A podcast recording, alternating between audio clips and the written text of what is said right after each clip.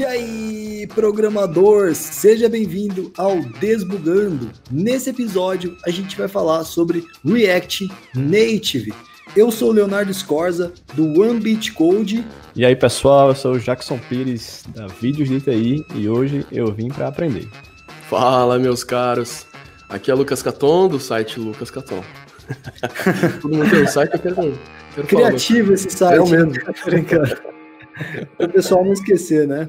React é. Native é uma tecnologia bem em alta, né? Como a gente falou no episódio passado lá, já esteve mais em alta, né? Agora estão surgindo outras vertentes aí para concorrer com ele, né? Mas é uma tecnologia bem em alta aí, sendo usado por muitas muitos apps famosos como Uber Eats, né? Facebook Ads, uh, Discord também, né? Uma coisa legal, só entrando já no mérito aqui, que eu li que o Discord, 98% do código que eles usam para React Native é o mesmo para iOS e para Android, né? Que é uma coisa bem incrível. E vocês, que que que, que vocês acham aí do, do React Native? O que, que você acha, Lucas? Você acha que continua no hype, ou vai diminuir, ou só vai aumentar? Cara, eu acho que tá, tá no hype, porque a galera ainda tá falando e ainda tá melhorando. A tecnologia como um todo ainda evolui bastante né? Mas ao mesmo tempo ela está ficando mais estável, o que é ótimo, né? Tem, tem, tem mais empresas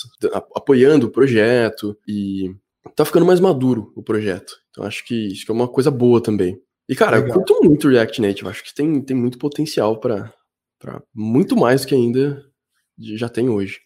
É, eu também. Eu demoro um pouquinho para entrar nas tecnologias assim. Eu tenho, eu tento evitar os super hypes, mas o React Native ele se mostrou bem estável e agora estou investindo bastante tempo aí para aprender mais e mais sobre ele e criar coisas com ele, né? E você, Jackson, o que, que você ouve aí do React Native? O que, que, você, o que, que você acha sobre isso? Então, cara, é, assim como você, é, eu, eu na, na, maioria das vezes fico observando alguma tecnologia, uma vez ou outra eu até provo, né, daquela tecnologia, entro ali no hype, dependendo da, da, do que eu esteja passando, mas no caso específico do React Native, eu fiquei observando ele durante um tempo, né? E agora é, eu vi que o pessoal, como até o Lucas falou, a coisa está mais madura e assim tem uma boa aceitação no mercado como um todo, né? Então acho que assim tá bom para quem ainda não conhece, não usou, é, dar os primeiros passos, né? Já tá, já tem muita coisa, é, como foi falado, madura e uh, quando a gente pega nessa fase, né, mesmo que não é o início de tudo, ainda está muito bom para você conhecer tudo, né, aprender ali, a coisa ainda é, é embrionária, né, está começando, apesar de ter dois, três, quatro, cinco anos. Quando ela se mantém no mercado, quando ela está madura, aí sim é interessante da gente, de repente, se aprofundar e, e conhecer mais um pouquinho. Legal.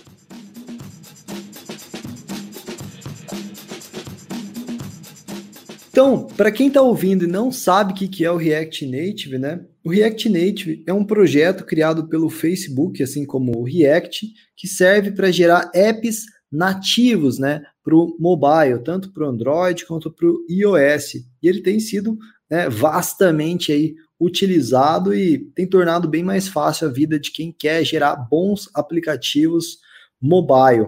Sempre tem né, aquela discussão tanto quando a gente falava do Ionic, já tinha essa discussão, agora também do que a gente tem o Flutter fazendo comparação com o React Native, né? A gente tem essa discussão sobre performance e tudo mais, né? O que, que você acha disso, Lucas? Você acha que uh, a performance do React Native ela serve aí para quase tudo? Como é que tá isso? Cara, eu acho que sim. Eu acho que, que por, pelo fato de ele gerar um app nativo, a performance é, é equiparada né, com, com apps gerar, criados, desenvolvidos com, com, com a plataforma nativa, né, Swift, Kotlin.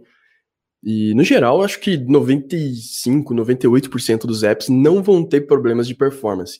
O que eu vejo uh, da comunidade é que todo problema de performance geralmente vem de alguma coisa que os desenvolvedores fizeram errado. Né? Então, a plataforma em si roda bem legal, mas é, também existe uma certa facilidade de você perder uma vírgula ali e de, de alguma forma acabar perdendo performance. Mas, cara, eu já vi muitos apps com, com animações mais complexas, com telas bem. com bastante. com, com vários elementos, bem complexos mesmo, é, com uma performance muito legal. Então acho que performance definitivamente não deveria ser uma preocupação. Sim. Também, né, como eu tinha dito, se a gente for pensar nos apps famosos aí, né, que usam, por exemplo, Uber Eats, né, um app uh, bem bonito. O Discord também é um app bem bonito aí, que tem bastante movimentação e é com React Native. Vários produtos aí do Facebook, Facebook Ads, uh, Instagram, né, e coisas assim. Então, realmente, você vê que o negócio funciona e funciona bem, né? E você, Jackson, você que, que você tem achado de tudo isso aí? O que, que você acha que deixa mais dúvida nesse quesito do React Native? Cara, é, pelo que eu entendi, né, dos poucos estudos que eu fiz aqui, é bem o que vocês já, já falaram aí, né? A questão da performance é, é uma coisa que todo mundo comenta que é, não deixa a desejar em nenhum aspecto, né? É claro que vai ter algum app aí que necessite de algo muito exclusivo e tenha problemas, mas de forma geral, é, a gente não vê ninguém comentando.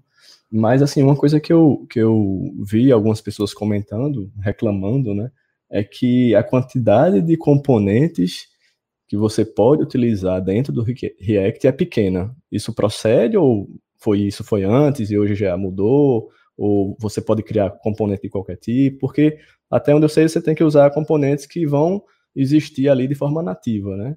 Alguém sabe explicar isso com mais detalhes? Ah, eu é. acho que não é exatamente isso, porque você pode ter assim componentes totalmente personalizados, né? Você pode criar, inclusive a gente, a gente usa uma coisa muito parecida com o CSS para estilizar os componentes.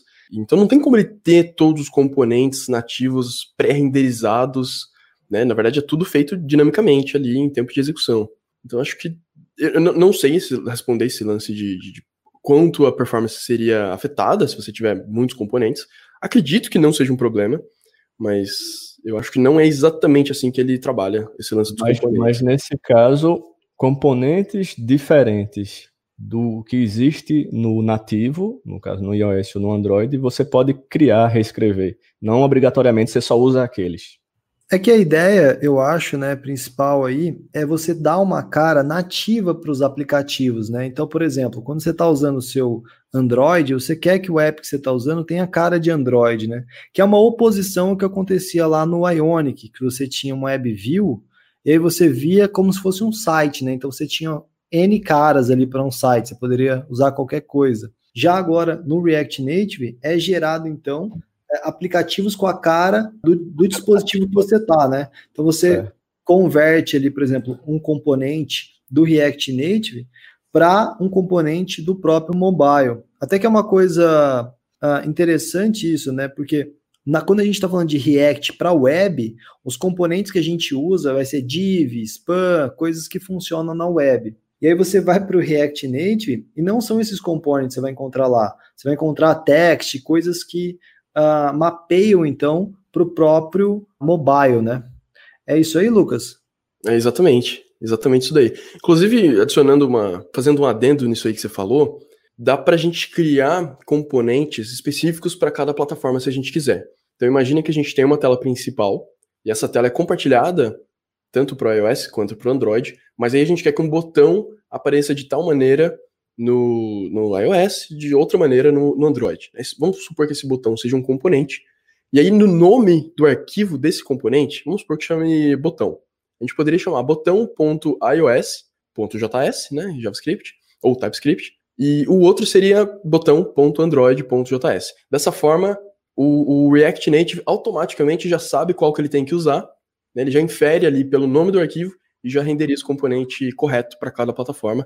E eu acho isso muito legal, porque você pode deixar ele com uma cara, né, com uma experiência mais parecida ou com iOS ou com Android, dependendo da, da parte do sistema. Mas isso é opcional, você pode ter só um arquivo botão.js, ele vai renderizar para os dois também da mesma forma, mesmo, mesma aparência.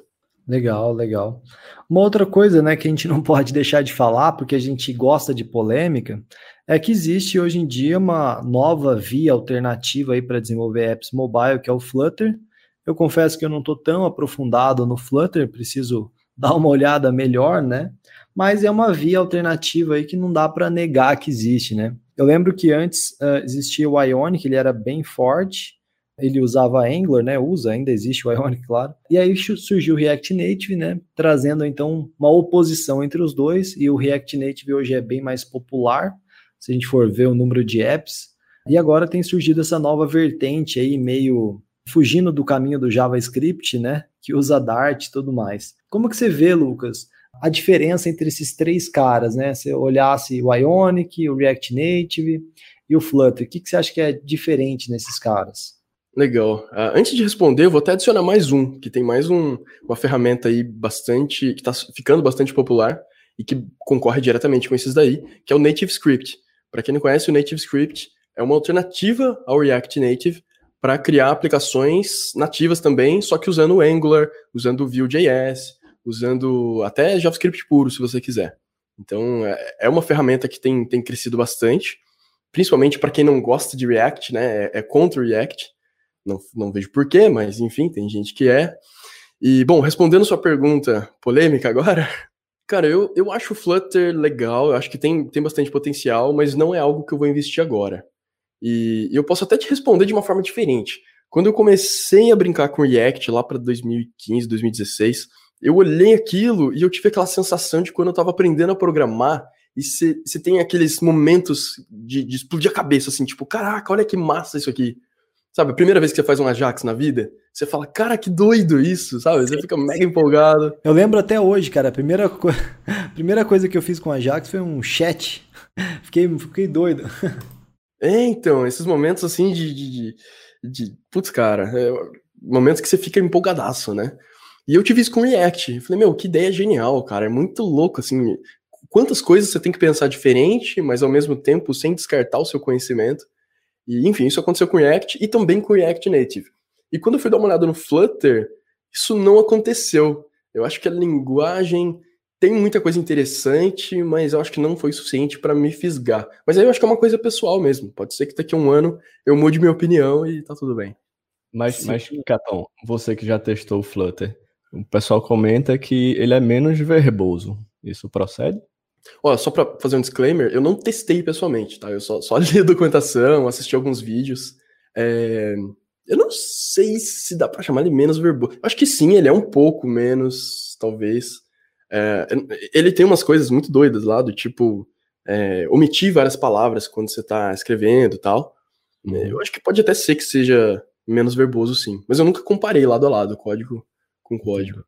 A minha experiência com o Flutter foi a seguinte: eu fui criar um tutorial, né, com Flutter, quis testar ele, quis criar um tutorial, e a, a impressão que eu tive é que eu tinha meio que que eu estava fazendo um tutorial usando o nativo Java, né, para Android, o velho tava, tem, tem, que usar também, né, o Android Studio e tudo mais.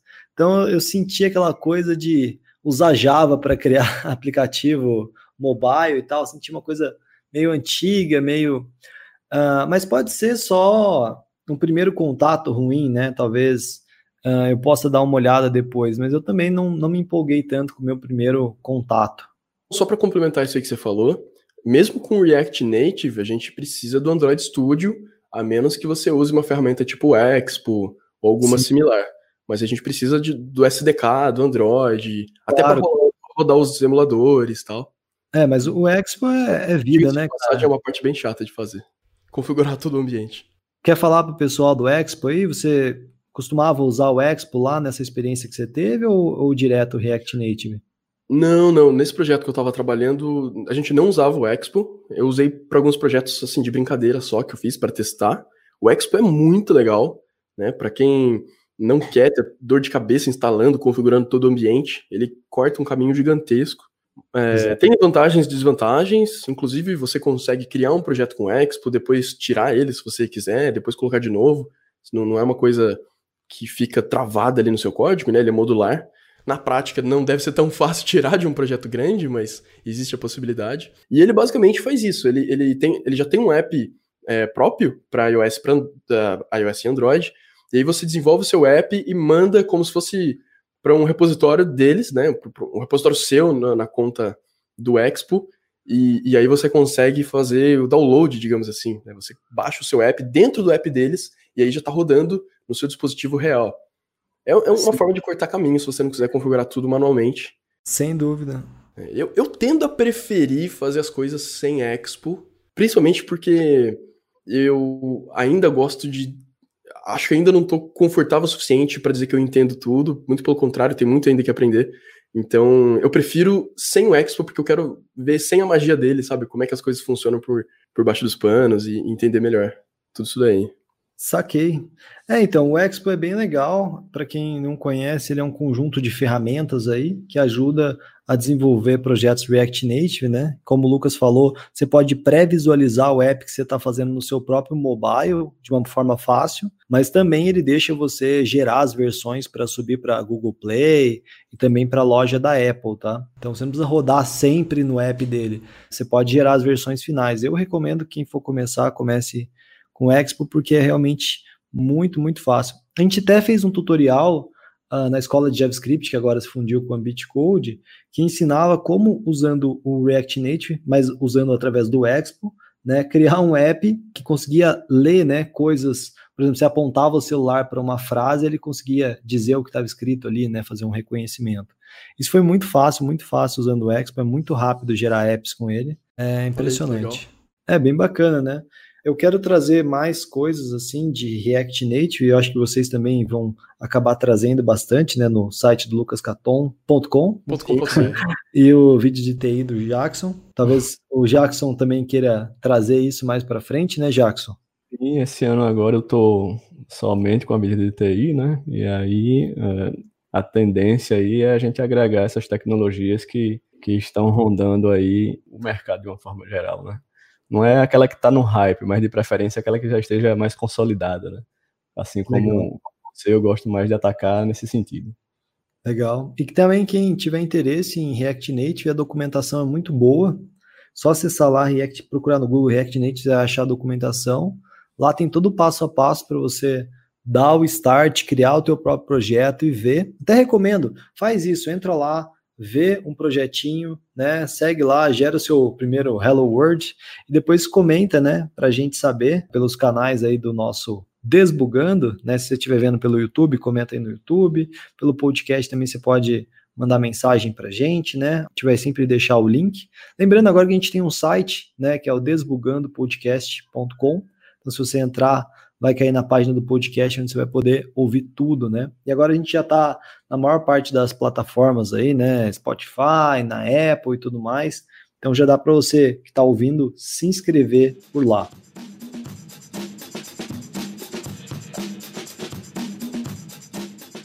Mas e aí? Resumindo, vale a pena começar então com o React Native? Ainda dá tempo ou o hype já acabou?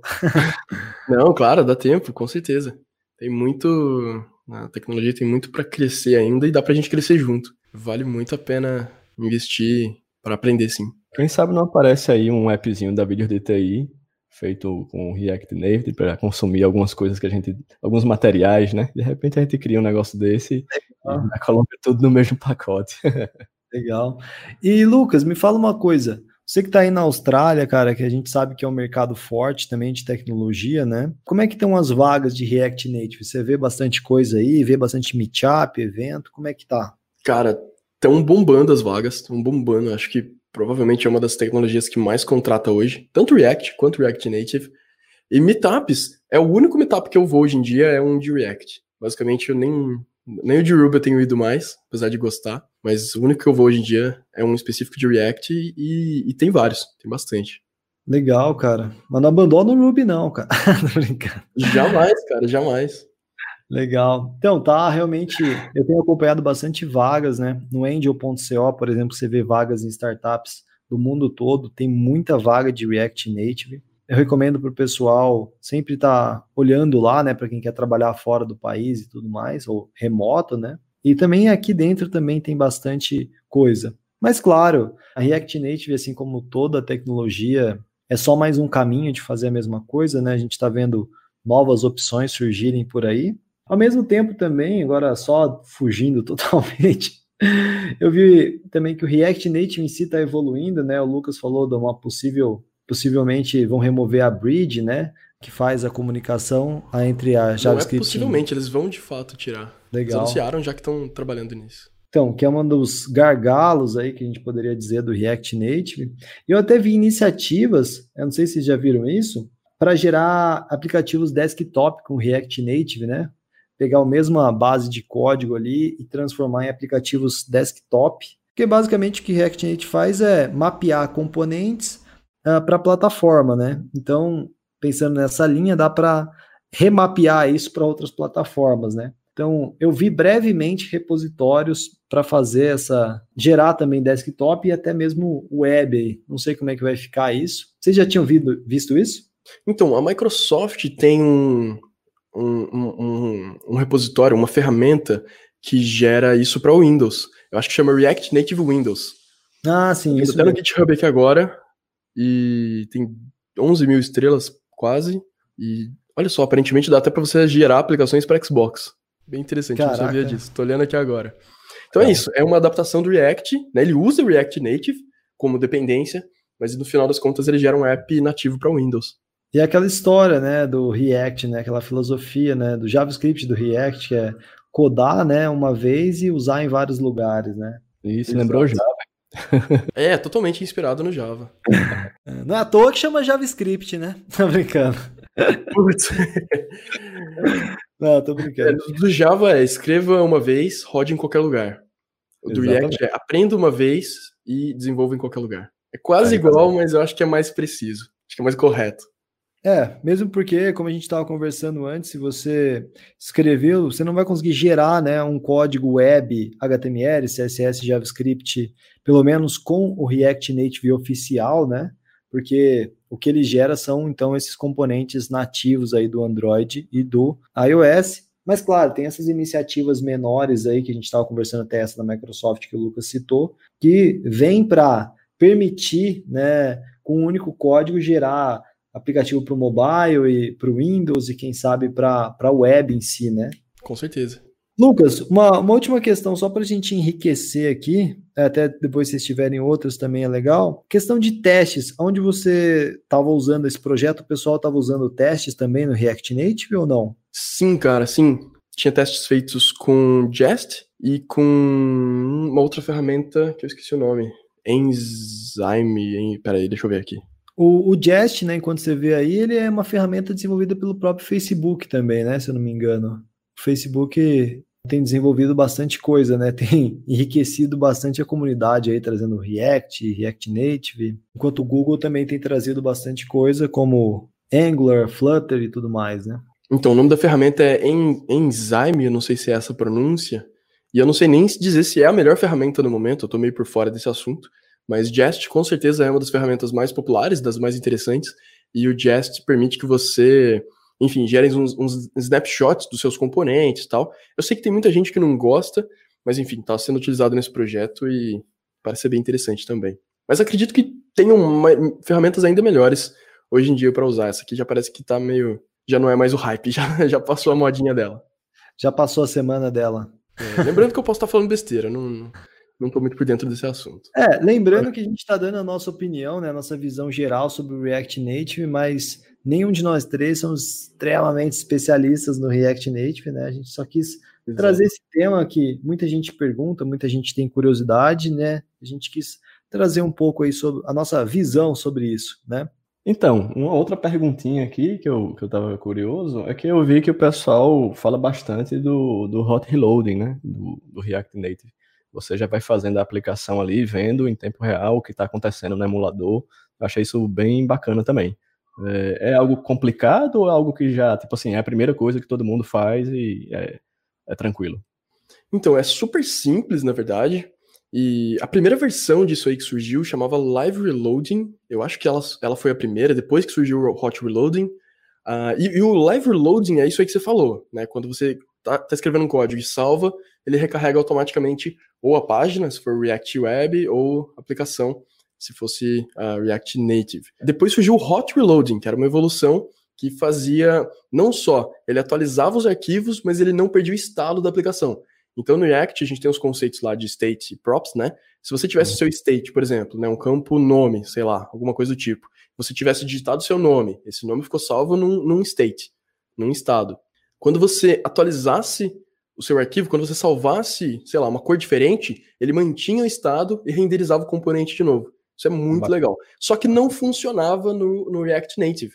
E aí uhum. eles juntaram essas duas tecnologias, o Live Reload com o Hot Reload, e desde o React Native 0.61, se eu não me engano, eles criaram o Fast Reloading, que é a uhum. versão que une os dois e que funciona em todos os cenários, web, native, e mantém o estado, e atualiza quando você salva o arquivo, faz tudo isso junto, do jeito certo. Enfim, o Facebook refez isso aí do zero e ficou, putz, animal. Ficou Show. tão animal e os caras estavam tão, tão confiantes que agora ele vem ativo por padrão. Você criou um app, ele já está ativado, você não precisa fazer nada. Bom demais. Muito boa essa explicação, hein, Lucas? Parabéns. Valeu.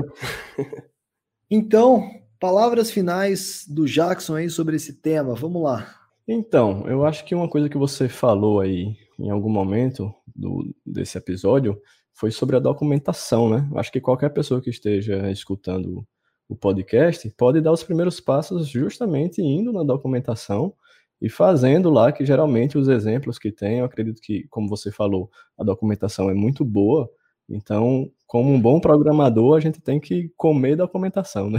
Então, todo mundo falou aqui, e eu, eu assino embaixo que o React Native é uma coisa que a gente deve sim conhecer, aprender, não tá mais no hype e tá bombando, então é bom a gente estar tá por dentro e ir para o lado da documentação inicialmente é a coisa certa a fazer, com certeza. Boa. Concordo 100%, cara. E, e, meu, se você não conhece ainda tanto React quanto React Native, vale a pena dar uma olhada. Tem conteúdo no Bambit Code, tem conteúdo no meu site, Lucas Caton também. Inclusive, eu fiz um, um jogo da velha, mas não é para React Native, é para React Web. Um joguinho meio bobo, mas ficou legal. Depois dá uma olhada lá. E o Jackson também vai começar a fazer conteúdo nesse sentido. Então, além da documentação, tem mais três sites extras aí para você consultar também. Legal. Então é isso, galera. Se você gostou desse episódio, deixa o like, passa pro amiguinho se inscrever também, não esquece de mandar pra galera. Esse podcast está só começando, a gente tem muita coisa legal para criar e eu espero que você continue com a gente nessa jornada. Deixa um comentário aí se você estiver vendo no YouTube, dizendo, né, quais temas você quer que a gente fale aqui do mundo da programação, tá? Deixa aí, fala, ah, eu queria saber sobre tal coisa, ou eu queria uma explicação melhor sobre esse tema da, do Ruby, ou esse tema do JavaScript, ou eu queria ver uma comparação entre linguagens, comparação entre frameworks. Comenta aí, a gente vai ver se é possível trazer, claro, né? Então deixe seu comentário, deixa seu like, chama seus amigos. É isso aí, a gente tá esperando sugestões. Quanto mais polêmico, melhor. ah, isso é verdade. Tem que ser polêmico. Faz um comentário polêmico. é isso aí, o podcast está só começando. A gente vai tentar melhorar cada vez mais. Mas a gente precisa do feedback de vocês. A gente precisa que vocês compartilhem aí para ajudar o podcast a crescer. Valeu! E não esquece que você pode acessar, se ficar com qualquer dúvida onde encontrar o podcast, acessa lá o desbugandopodcast.com. Aí você acha a gente rapidinho, tá certo? Valeu! Valeu, programador! Bons códigos para você e a gente se vê no episódio 3.